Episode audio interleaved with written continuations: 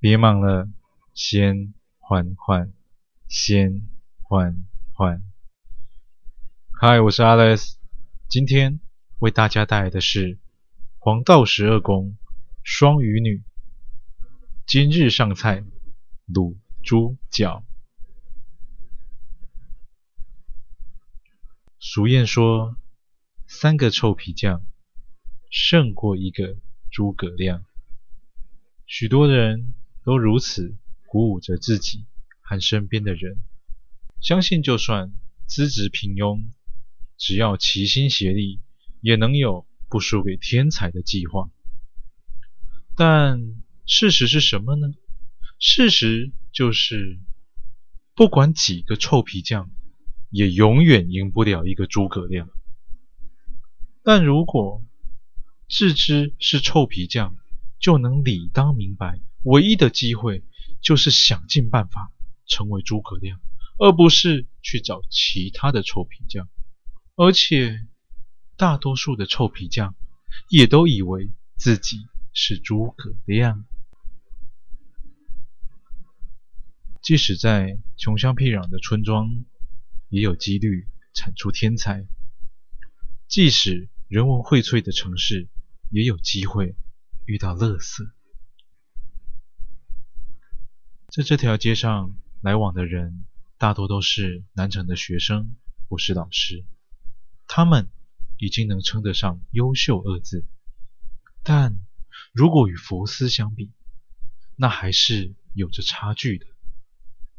按照老一辈的想法，如果天资不如人，只要勤奋努力，就有机会迎头赶上。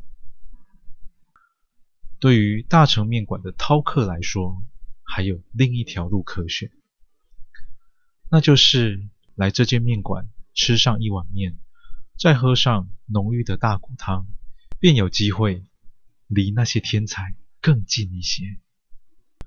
但这里毕竟是一间人人都能进的面馆，所以啊，偶尔还是有垃圾出没。但不要紧哦，垃圾还是有能发挥它功用之处。哎哎哎，来啦来啦，再一杯再一杯。一个粗俗的大嗓门吆喝着，桌边的好友碰杯痛饮。这是许多中年男子日常的小确幸。他们啊，一个个把酒言欢，畅谈着自己有多么的辛苦。今天好不容易啊，拿下了一个大客户。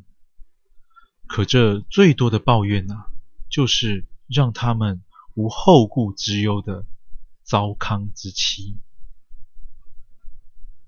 马尾少女手持菜刀，一边飞速地切菜，一边时不时地看向他们，心想：还好，我的爸爸不是这样的。许多年前，不管李明堂忙到多晚，下班就是直奔家中，工作上的事只留在学校里完成。所以，不管年幼的莹莹等到了多晚。他可能等来一个满脸倦容的父亲，但绝不会等到一个酒气熏天的爸爸。